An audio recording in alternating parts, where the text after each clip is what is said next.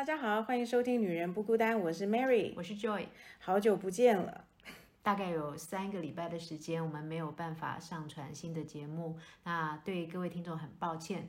可是呃，因为 Mary 的家里呢遇到一个惊魂记，所以我们让 Mary 说一说吧。嗯，我的妈妈跟朋友出去玩，然后在回程的路上跌倒了，然后所以她造成颜面骨折。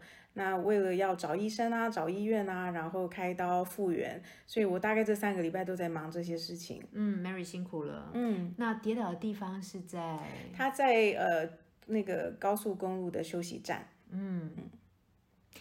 诶，高速公路的话，好像可以申请国赔诶。对，因为它是属于高速公路呃交通部的高速公路局负责的。嗯，所以是跟政府机关求偿。你可以跟政府机关求偿，但是因为这个很耗时，嗯，所以我那时候就上网查了一下。第一，如果你找律师，律师就会告诉你说，哦，那你要准备两个，就是一个是民事求偿，一个是刑事诉讼。嗯，那国赔的话，基本上也是这个方向。那你申请国赔，这个主要是要逼厂商出来跟你呃协商。因为呃，你一旦申请国赔这个动作，你是书面嘛，你会有提供书面的这个叙述这个过程，然后你会有证人，你说就是你会告诉他说你是有证人的，需要有照片吗？呃，要当然，照片就是证据的一种，所以你必须要有这三样东西，然后在国赔这边申请。你一旦申请出去呢，呃，你会把这个信就寄给这个交通部高工局，那他就会在三十天还是六十天，我忘记哪一个日子，他必须要回应你。他如果没有回应你的话，这个就会直接转到法院。嗯，国赔怎么计算？国赔我上去看了一下，它基本上就是会含三样的这个费用啊，一个就是你的那个呃医药费用，那医药费用就是实支实付。然后另外一个费用是，如果你是上班的话，你会呃没有办法上班，就是薪薪资的补偿。那还有一个费用是叫做精神抚慰。咦，这个好像很模糊哎。对，精神抚慰金其实不大哦，因为呃在台湾来讲的话，就是以产险的这个来看，精神抚慰金通常是你医药费用的二点五倍，嗯，最高，嗯。所以我我跟家人商量的结果就是，其实我们比较希望的是。呃，就责对，然后是就这个厂商的责，然后让他们改善这个灯光太暗的这个环境，或者是这个后来他这个走这个通道比较狭窄，我希望他改善这两点。那呃，至于这个费用的部分，我就是告诉他说，哎，我如果走国赔有这三样，那他后来就是同意说，呃，精神抚慰金，然后跟这个医药费用，然后薪资，因为我我妈妈七十几岁了，然后本身。他说他他是老板，但是他举证不出来他有多少薪水，所以这个就算了，对，所以就变成啊，我们就是只有要精神抚慰金跟这个医医药的部分。所以你最后也不是找律师，也不是走国赔，你是走了协商的路线。对对对，嗯，不过反正你想要的有就责责任有做到，嗯然后。嗯，妈妈现在也都康复的还可以，这样就好了。对对，我就希望这个事情能够告一个段落。是，那跟听众呃分享一下，就是说，通常你在跟厂商协商的时候，他们是会有推脱，而且他们绝对不肯承认错误，因为他们怕承认错误，你会狮子大开口，或者是他以后就拿不到任何政府标案。是，所以因为他也怕拿不到政府标案这个事情，表示基本上他们是怕他们的呃直属长官给他们压力，所以他一。这个厂商一度是呃，基本很多度在推脱我，后来我就直接打电话给交通部高工局，然后找到一个营业课，让这个营业课的人去呃督导他们，所以后面的协商的过程速度就会加快很多。嗯嗯，好，希望大家都不要遇到，但万一如果遇到需要国赔的情况，希望至少 Mary 的经验可以让大家有点参考。是的。哎，惊魂的事情过去，我们来聊点愉快的吧。嗯，我跟舅爷好久没见面。对，你最近在忙什么？我最近忙工作喽。年底的话，有很多工作要做一个结束嘛。嗯。现在自己接呃客户的案子。嗯嗯。当然也会遇到一些你觉得。怎么事情做完了还迟迟不付款啦，或者是付款的时候多所刁难？真的吗？对，但这个是没办法。有时候你离开公司出出来自己做，就是就是会遇到所有各式各样的事情。那反正我只问自己说，我在做这些 project 做这些工作的时候愉快吗？嗯，有学习吗？嗯，如果都还大于那些要忍受的事情，那就可以继续吧。其实就也比较像是经验传承诶，你的工作应该是说你你是一个智库，然后你的头脑的东西要分出来给客户。智库就太恐怖了，还没有那个程度。我觉得应该是说把过去工作几十年的那个一些，说心法也太严重，就是一些感想或者有一些规律，嗯稍微稍微跟需要的厂商分享而已了，嗯，需要的客户分享，嗯，对，这是很有意义的事情哦。对我也觉得很有意义啊，嗯，既可以分享又可以赚钱。嗯，少少的钱，嗯，对比比起全职当然少一点了，可是精神非常愉快，时间非常有弹性，然后嗯，孩子的活动也比较多，可以参与。嗯，对，我自己目前是满意的，过去一年。真好。对，那我最近就是我有参加读书会嘛，那我们最近读了一本书，叫做《过犹不及》。嗯，那这本书它基本上是有两个心理医生，然后呃，他们因为有很多的临床经验，所以他们就有很多的故事分享。其实我蛮喜欢这一种的，我不太喜欢教条式的。嗯，但如果你是分享故事的话，我觉得诶，可以从这个心理医生身上可以学到很多。嗯，那他主要是在讲界限。嗯，所以他觉得界限就是太过也不行，不及也不行。嗯，所以这本书叫《过犹不及》。那嗯，我我还蛮喜欢的。我其实现在目前读到第四章。那在第四章的时候，那一天在读第四章的时候，我的大女儿跟我的小女儿刚好在啊、呃，就是餐厅这边做功课。那我自己一边看一边就很有心得，因为里面讲到很多就是呃。太威权的父母会造成什么样的小孩，或者是呃太柔顺的父母会又造成就是太推脱的小孩，所以整个过程里面我就忽然发现说我有很多感想，那我就稍微把它揭露了几个重点，然后我就兴冲冲的冲出来要想要问我女儿，那 你想问他们，他们心目中你你你做到了多对，对我很害怕，我好像。做的很不好，我其实觉得我是一个很有责任感，就是同样的同时就会给我自己蛮大压力哦。哎，这说实在，我在旁边看，觉得你当妈妈真的太认真了。对，真的应该随性一点。可是 anyway，我就整理了三个问题，然后我就问他们。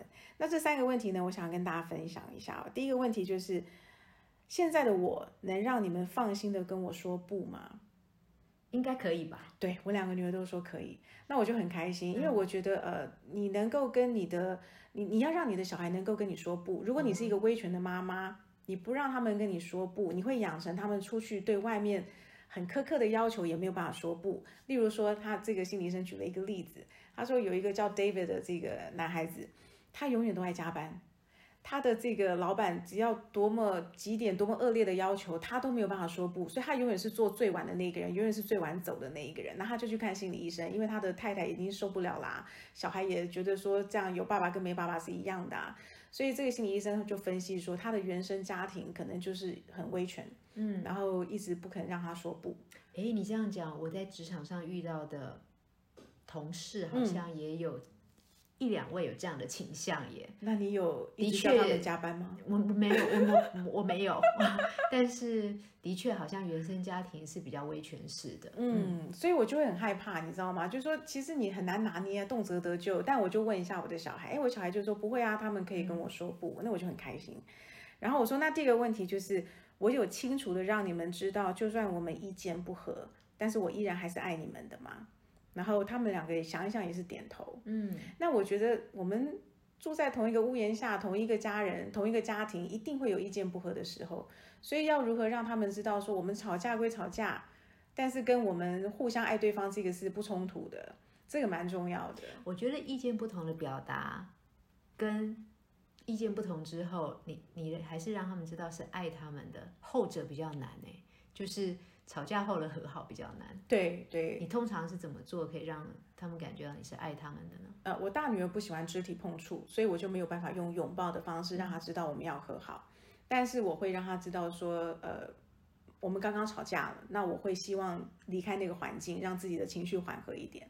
所以可能过了三十分钟、一个小时之后，我已经反省完了。通常是我反省啊，不是他。对，然后我就找回来跟他说。哎，我我觉得刚刚那一句话，我可能应该要怎么说会比较恰当，不会伤到你，也不会伤到我这样子。然后讲完之后，他通常他会点头，他不太会有回馈，但是他会点头。那你看得出来的脸部表情也比较变柔和，就表示他也从那个情绪下来了。那我就会跟他说，哎。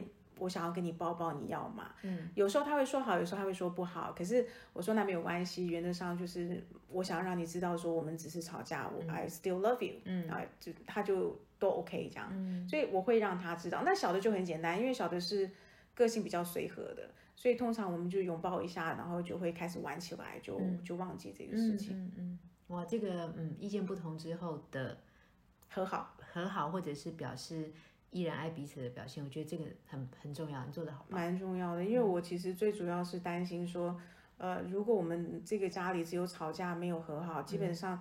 小孩会觉得我们不是他的靠山，嗯，可是我最想要让他们知道，就是不管出去碰到什么问题，啊，家里永远都是为他们开的。对，还有就是也不用害怕，嗯，意见不同还是可以表达的。嗯嗯嗯，可能在职场上面跟朋友、跟任何人都是需要适时的表达自己。对对，嗯，第三个问题是，第三个问题我是问他们说，哎，那你们会对我隐藏你们自己的感觉吗？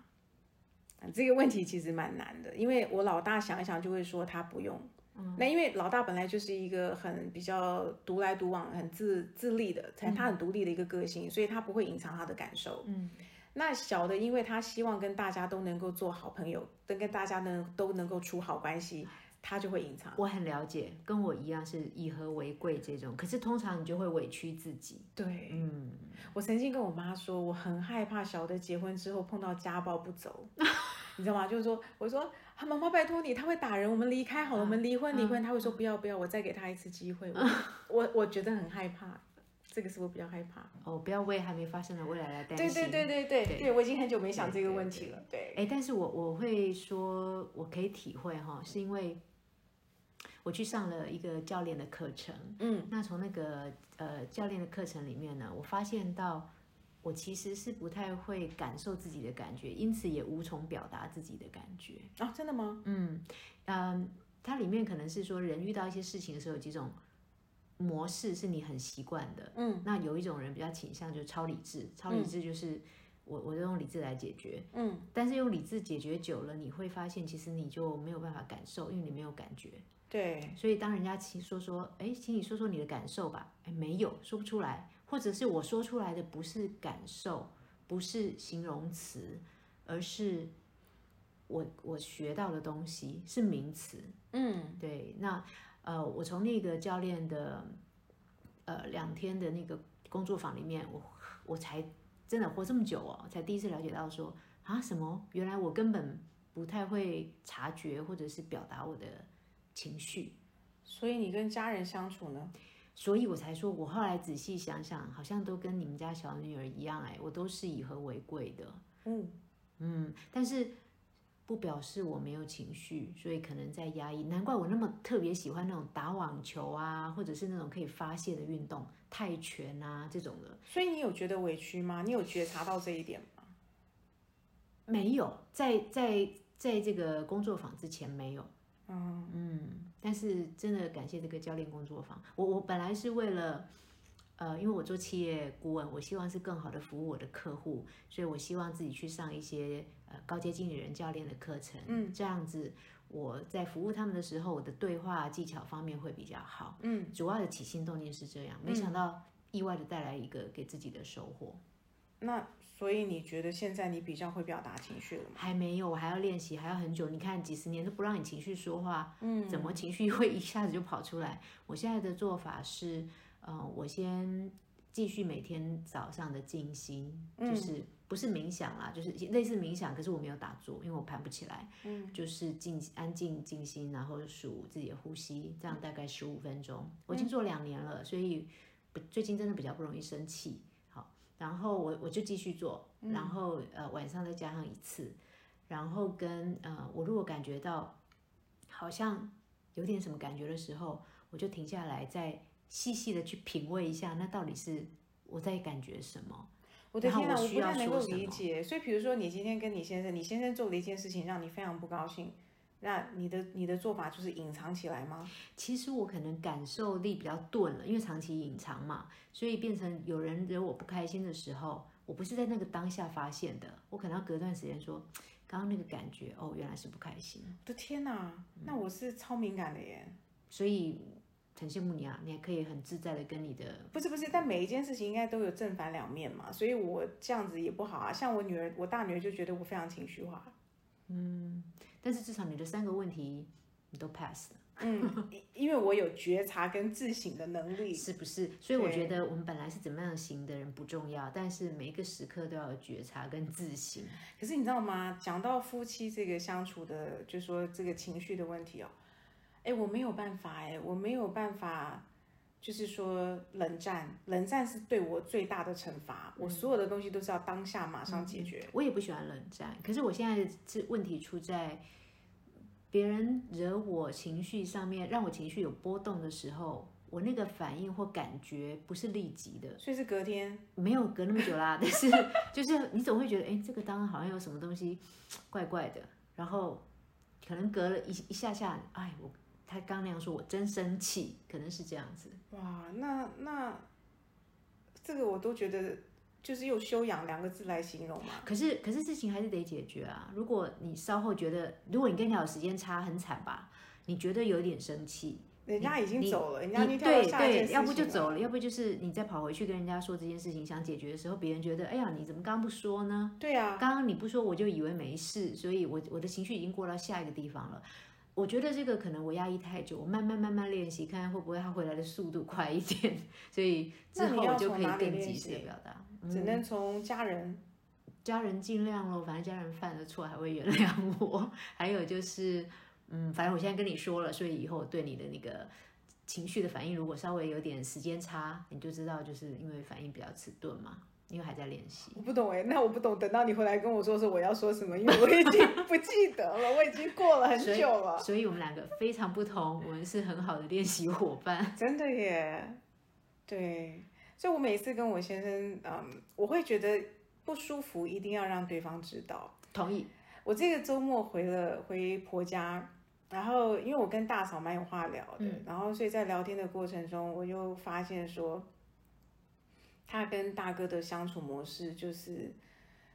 就是他一直委屈，一直忍让，可是其实你已经可以从表面看得出来，他非常的不开心，就是那个委屈跟忍让已经是藏不起来了。嗯嗯嗯，然后我就会觉得说，第一，我觉得大哥对大嫂这样子有点像冷暴力，就是你不是说你不大吼大叫就不算暴力，我觉得你都不处理，嗯，你已经知道你太太不开心了，然后你不处理这个东西，我觉得就是不好嘛。呃，大哥，如果听到你这么说，他会觉得这控诉太严重了。大部分的男生，尤其是不善言辞的男人，结婚后遇到事情，不就放着吗？怎么会变冷暴力？对，大嫂也是这样讲，大嫂也觉得说，哎，他也觉得大哥应该不至于到冷暴力。那冷暴力这个定义是对你们来讲很难听吗？就是是一个因为有暴力嘛。嗯，那我应该怎么说？冷漠呢？啊，冷漠咯。哦，好好，那如果说呃，先生对这一段婚姻关系是保持着冷漠的态度，我觉得对太太来讲是很伤的啊、是我可能不会忍受太久、哎，对，你的前提是我如果能感受得到的话，好，那重点来了，大嫂有反应，嗯，但是她反应，那大哥就会说，可是我已经。你的感觉，你告诉我，我理解了，但是我无能为力做任何的改变，因为我就是这样子。没有想为这段婚姻的经营而做点努力。以我对大哥的认识哦，他不是不愿意努力，而是他是真的无能为力。你知道，常有人说心有余而力不足。嗯，我觉得我先生他们三个兄弟就是属于那种不太不能够表达自己，他们本身也没什么情绪，然后他们也不太会表达自己的情绪，所以他是真的无能为力。嗯那这种东西你知道吗？就更难过了。哎呦，可是我也比较属于他们那一类，对不对？你看我不太有 情绪，或不太会敢表达自己的情绪，可是我都还在努力呢。对，但是是可以努力的但女生女生其实一直都是希望被疼爱的，嗯，所以我觉得在一段关系里面，那这种被疼爱，你又不能够说啊，你要来疼爱我，大嫂可能没有让大哥知道后果，后果如果是会失去大嫂的话，可能大哥就会觉得，我虽然无能为力，我还是试试看。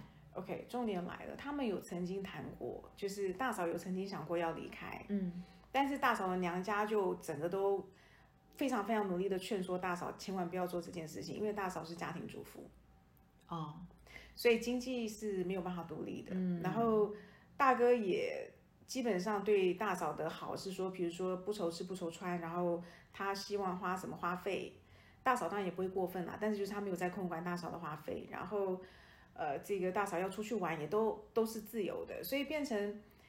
一切只是大嫂心里面的感受，嗯，那所有的长辈啊，或是她的姐妹就会来告诉她说，那是婚姻就是这样啊。那你有吃有喝有安定，她也没有去外遇，那你有什么好嫌弃？可是我就觉得有一种悲凉的感觉。嗯，悲凉呢，我也觉得。嗯嗯。所以如果大嫂有经济能力的话，她是会选择离开的喽。我觉得应该是这样讲。我觉得如果大嫂有经济能力的话，也就是说她是有上班的。我觉得你的心思会分一半在上班里面。你上班有同事，上班有长官，上班有客户，有厂商，所以我觉得你这样多这么多的人际关系，可以让你不要这么 focus，就是只有你跟你先生。嗯，所以你会你的生活会比较有趣，你会看到不同的人、不同的故事，你甚至可以跟对方聊到对方的家庭什么的。所以当你回到家里面的时候，可能你已经疲累了，你说话的那个那个扩打已经用完了，你可以专心的就是回家休息。搞不好他跟大大哥就是哎很好啊。就是两个很安静的存在，然后互相的陪伴。嗯。可是今天如果大嫂在家里面，她就是等着大哥回来，然后希望大哥跟她的呃嘘寒问暖，或者是大哥的更多的互动。对。嗯。我这个是一部分，他们还有牵涉到一些婆媳之间的问题啦。只是我的意思是说，我觉得呃，大嫂那种想走不能走，然后也无能为力去要求她的先生做改变，因为她先生也不是不好的先生，只是说在。疼爱这个部分没有办法给他，对，那走着走着就两个就没有性关系了，走着走着两个人就没有爱了，然后就那你就只剩下家人，嗯，可是他们也才五十，你知道我的意思吗？那人生如果八十岁，你还有三十年，就这样子过吗？嗯，不过如果大嫂眼前现在是没有一个工作的状态，可不可以有其他的地方可以分散注意力呢？所以他会做很多的志工。然后，比如说他会去庙里啊，或者是他会去，我知道他有参加一些志工，他有一些读书会，他会去学校上课这些的。可是，你就是知道他的心里就是空了一块，嗯，你你知道，就是你跟他在聊天的时候，他人好像在，他心不是在，嗯。比如说我们一一群人一家人出去吃饭，他就是一个啊，我觉得这样子安静的存在。我不认识大嫂，可是我觉得好可惜哦，因为生命生命这样宝贵，对不对？对我我甚至我其实有点怀疑他有没有忧郁症，但是他说他没有，嗯，对。不过我就是只是能够回去的时候陪他聊聊天，他一定很期待你回去跟他聊。其实没有哎，因为我相信他，他当然不会说他不期待我回去，可是我觉得，呃。我会让他不停的去往深层方面想，也许我没有跟他提，他可能就是打住，就停在表面上，情绪就放在那里。嗯，但是我会去挖掘。我会去聊，我想要深度的了解他，我想要听听看他为什么这样，我想要分析给他听，或是我想要帮助他，嗯，所以会变成导致他要往深里面去挖掘，嗯，所以像这个周末我们就挖掘到说，其实他跟他娘家的妈妈相处是有问题的，嗯，然后原生家庭给他的那个负担也蛮大的，心理负担，嗯，所以我离开之后，我相信他等于可能又要花一段的时间在平复，对，所以我其实也觉得，但我不是刻意要去挖掘，而是。他看到我，他先问我，他说：“你觉得我有比上次看起来闷闷不乐吗？”所以表示他是想找我谈的，只是说等到真的谈的很深入，也不是他可以承受的。对。我听过一个心理智商师的朋友说：“嗯，如果你开启了，你没有好好收敛，不如不要开。”对，对 我这次有严重的发现，说啊，我可能会让他。辛苦一两个礼拜，然后把这个感觉跟情绪再平复下来。不过你也不用太自责了，因为他问你的，表示他真的是希望跟你聊聊，因为以往的经验可能是有帮助的嘛。对对，他一直觉得我很像他另外一个妹妹。嗯，真好，真好，很棒的妯娌关系呀。嗯，对，希望你可以带给他一点点的安慰。对，所以我一直觉得原生家庭好重要。然后我就一直觉得我们在创造一个我们小孩的原生家庭。呃，对，我们可以，我们会影响我们的孩子，的确没有错。可是老实说，你在讲这些之前，我本来很不喜欢什么弗洛伊德，或是有一派的那种心理学家，就是说，就是说，你原生家庭对你太重要了。那我觉得很多人就会把就会把他的一生的不顺遂怪到他的原生家庭。我觉得这个太轻易。对对对，其实每个人都还要再努力的嘛。对对，就是你知道我也不是一路很顺过来，可是我不能怪别人啊。你现在还能做什么就做做一做吧。嗯，对，所以我本来很讨厌那种论调，可是现在有一点年纪，跟刚刚听到你说的那些例子，发现好像原生家庭真的蛮影响原生家庭很重要，但是其实你是可以改变的。嗯，所以我很喜欢阿德勒学派。没想到我们这样子闲聊也聊完了一集，感觉好混哟。可是我觉得这是很真诚的我们、啊，而且我我们两个真的太久没聊，需要聊聊，真的，我们需要发泄各位听众，不好意思，对，那我们就下次见喽，拜拜，拜拜。